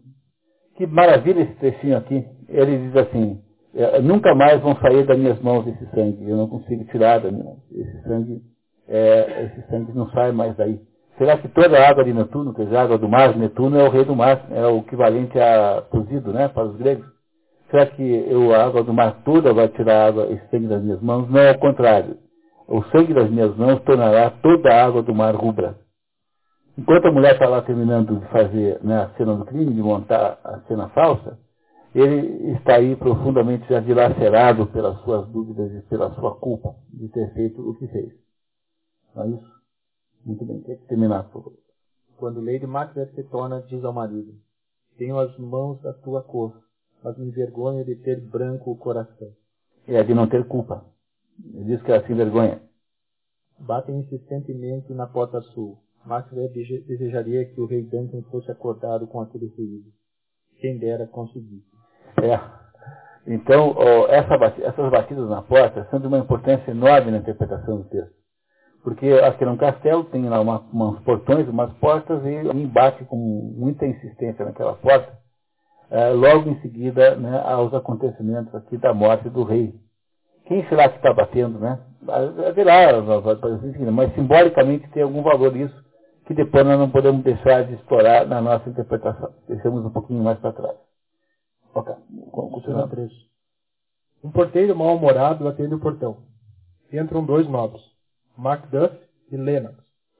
O porteiro, divertidamente, justifica sua demora em atender. Em toda a peça que é muito, muito lúgubre e sinistra, esse é o único momento de humor, que é o porteiro que atende a, peça, a porta. O resto da peça é lúgubre, sinistra e triste. É, esse pedacinho aqui não é. Na verdade, senhor, ficamos festejando até o segundo cantar do galo. E a bebida, senhor, provoca muitas, muito três coisas. Quais as três coisas que a bebida provoca mais especialmente? Ora, senhor, pintura de nariz, sono e urina. É, ficar com o nariz vermelho, né? Tá. A luxúria, senhor, ela provoca e des desprovoca. Provoca o desejo mais líquida, mais líquida o desempenho. Portanto, pode-se dizer que muita bebida equivoca a luxúria. Ela ajuda e a, e a estraga, a empurra para cima e empurra para baixo, a convence e a desencoraja, levanta e deslevanta. Em resumo, equivoca-a no sono e, desmentindo, a deixa deitada. É, então, é, daí uma provinha engraçada, e o porteiro dizendo que quais são os, os efeitos do álcool nas pessoas. Mas chegaram duas personagens importantíssimas. A primeira é o Macbeth, que será depois um, uma personagem quase central na história, e o Linux. O Linux é um nobre que eu acho que já apareceu aí em algum momento. Aí. Tá? São dois nobres, esses dois aí. O primeiro é Tem, Tem de faz. E o segundo é o nobre que não parece não estar tá, não ser Tem, é nobre mesmo. Tá? Já está num grau assim. E eles vêm buscar o rei, porque o rei havia combinado né, que partiria no dia seguinte, que é agora de manhã, é, para, né, para o, algum lugar. Então vieram buscar o rei. Macbeth vem receber os visitantes. Enquanto Macduff vai acordar o rei, Lennox comenta. A noite foi inquieta. Onde dormia, o vento derrubou as chaminés. E dizem que no ar gemeu a morte, profetizando em tons assustadores terríveis combustões e desatinos, paridos de má cor. A ave asiaga piou a noite inteira, e a terra, dizem, tremeu de febre. Então, alguma coisa naquela noite foi muito estranha. Né? Aquela noite que houve a morte do rei, né? houve também um conjunto de estranheza, de coisas estranhas que aconteceram na natureza. Tudo se comportou de um modo estranho naquela noite. É o que o Linux está contando para o Macbeth. Enquanto Macbeth confirma, a noite foi terrível, volta Macduff horrorizado. Horror, horror, horror. Língua nem coração podem dizê-lo. Mas o que houve? O caos realizou sua obra-prima.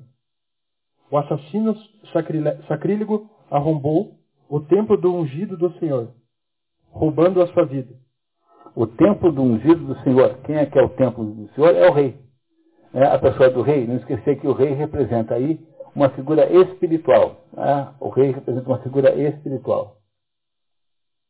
Enquanto Lennox e Macbeth correm ao quarto do Duncan, Macduff acorda todos com uma gritaria. Deixai o sono, imitação da morte, e olhai a própria morte.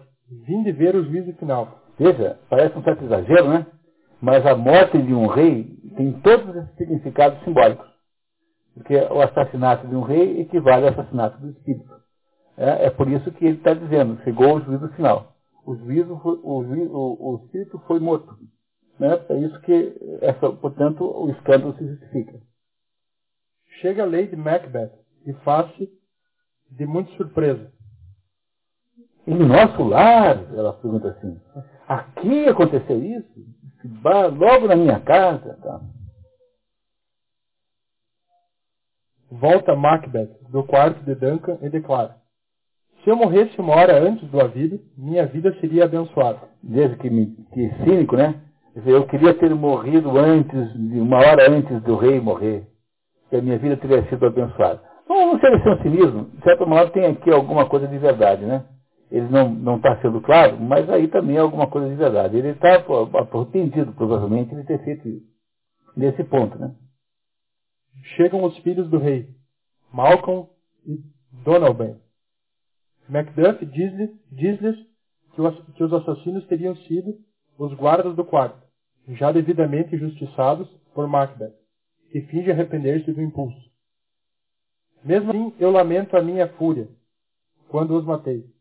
Lady Macbeth faz uma cena e é carregada para fora.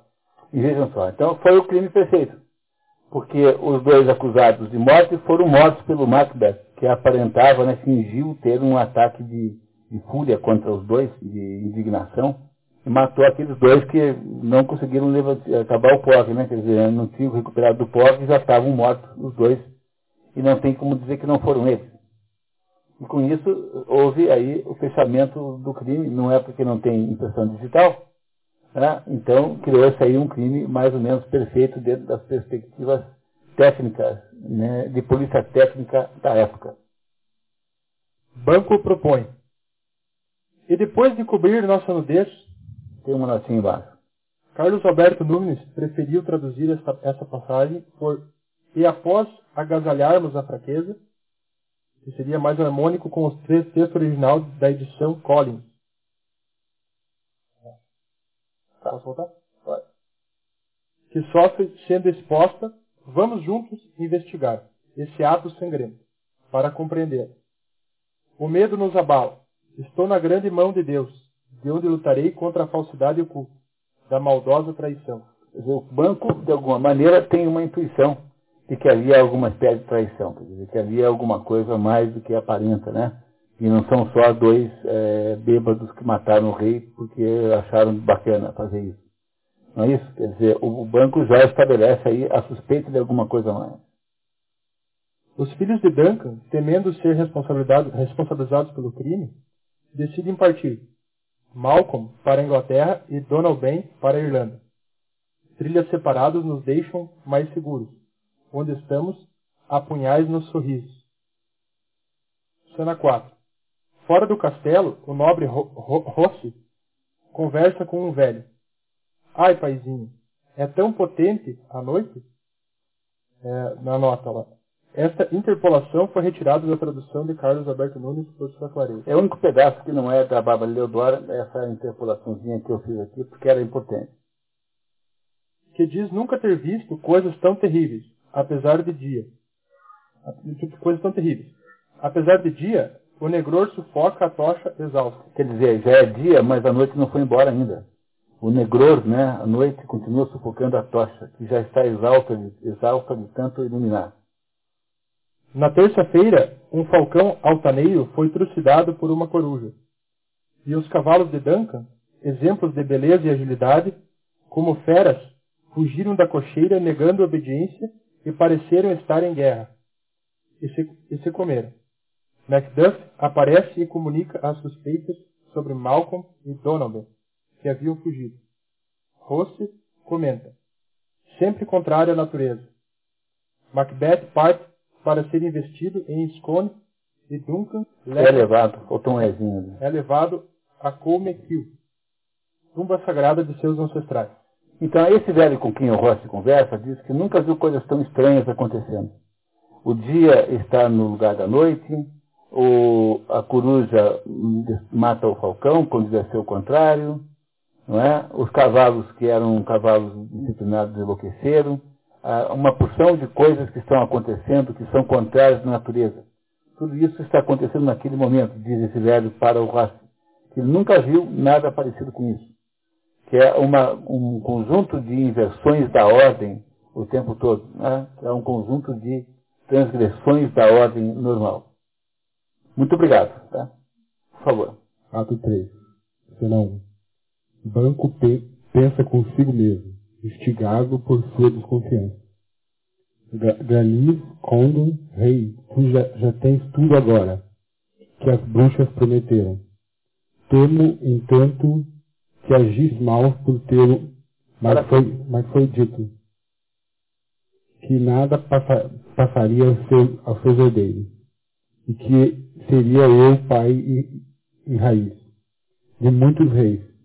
Se, é, se elas disseram verdade e, e Timact reduzam as suas falas, então, segundo que a ti já trouxeram, não seria para mim também oráculo, fazendo-me esperar, esperar.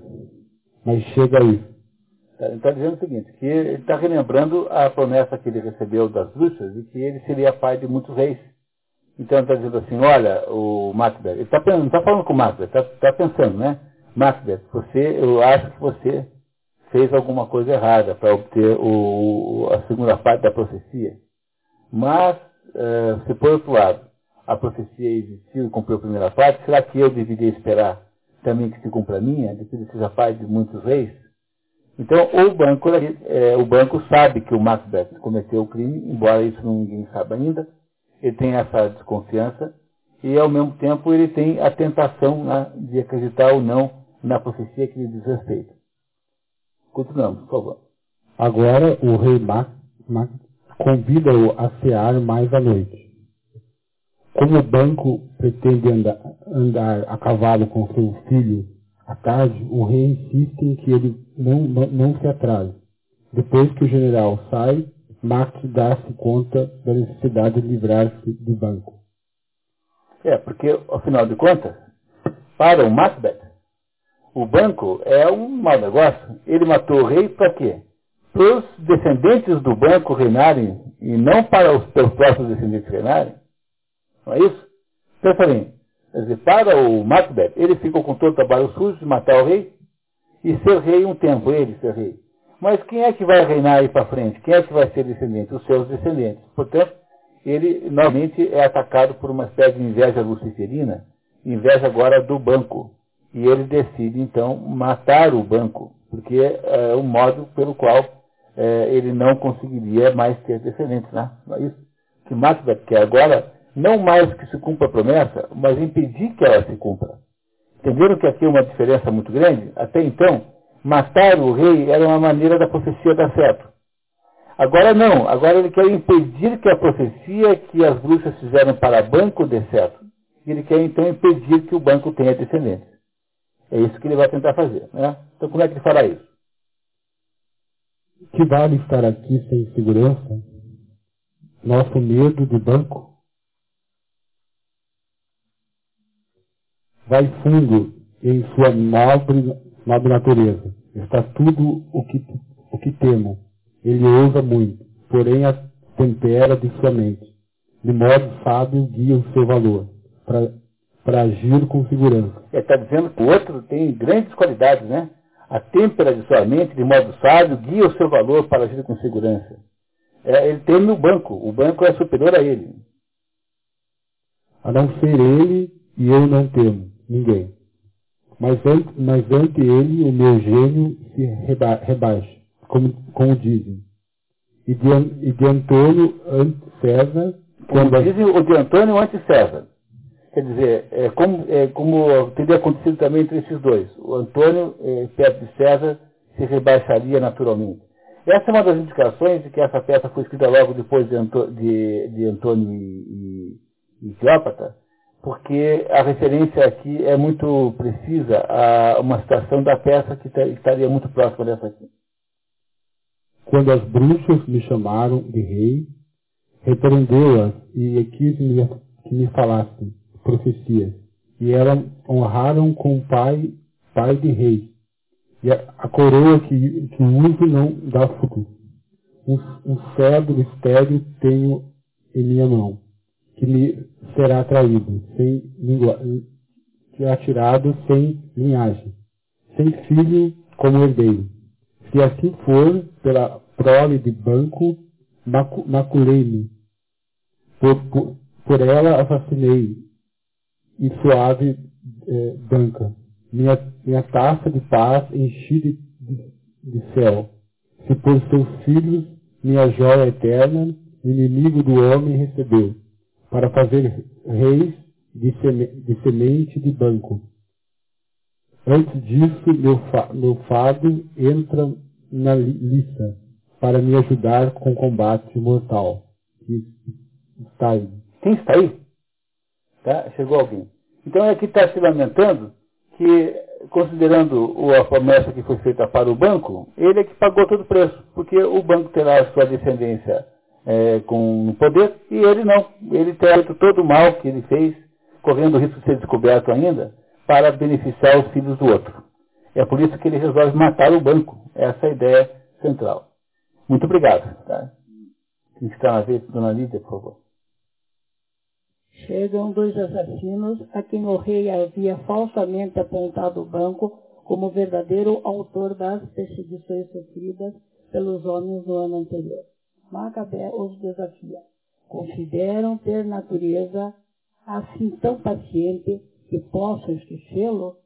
São tão santos que rezam por tal homem e seus filhos depois que sua mão tentou matá-los e os deixou na miséria? Tendo instigado o sentimento de vingança nos homens, Macabeth os incumbe de matar Banco e Flinch, cuja ausência não, não lhe é menos básica do que a do pai. É, o Flinch é um menino, né? a ausência, do, a morte do Flinch é, não, não, não, é tão interessante para Macbeth quanto a, a ausência, a morte do pai, né? Porque ele não quer descendente nenhum do banco. É isso? Depois da saída dos assassinos, Macabé conclui para si: Está feito, banco, sua alma ao voar no céu, só esta noite pode entrar. Muito bem. E aí então, nesse momento que nós paramos um pouquinho, tomamos um café, voltamos daqui a 15 minutos. Vamos preparar o nosso super sorteio nesse meio tempo, né? Então vamos lá.